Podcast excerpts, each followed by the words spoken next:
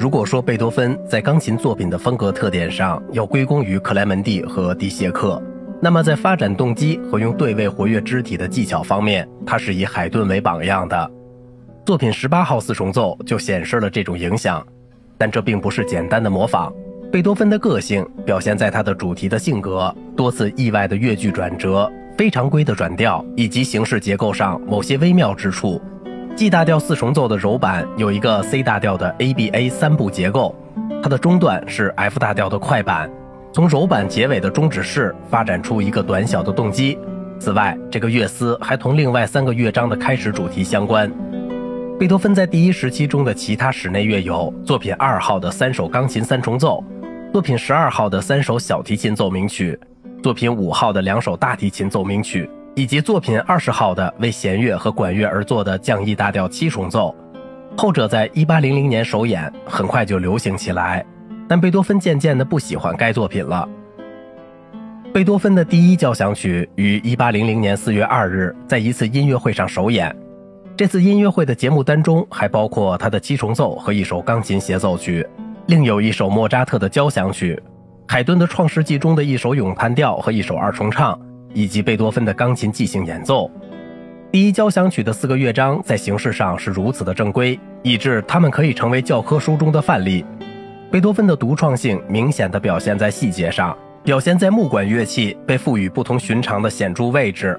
也表现在第三乐章的性质上。虽然标为小步舞曲，实为一首谐谑曲，还特别表现在其他乐章的长而重要的尾声上，经常出现的标记渐强直到弱的记号。是他仔细的注意力度层次的一个范例，这种力度层次是贝多芬早期风格中一个重要的部分。这首交响曲第一乐章的柔板引子特别值得注意。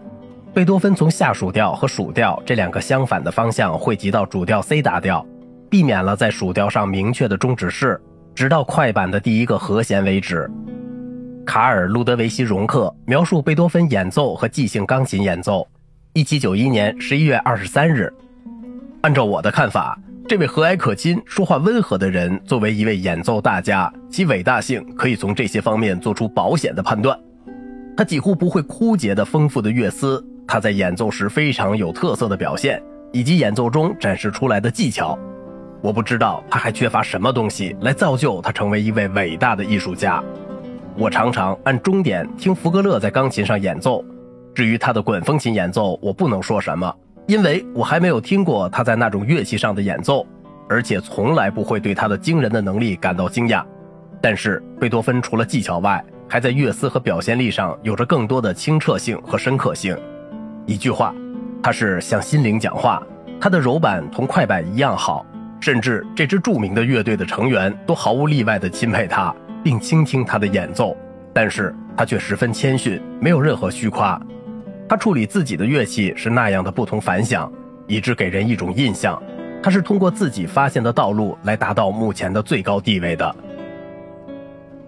摘自波斯勒的音乐通讯，改写自克莱比尔在泰耶尔的贝多芬的生活中的译文。贝多芬的第二交响曲是一个很长的柔板，引进了 D 大调的第一乐章。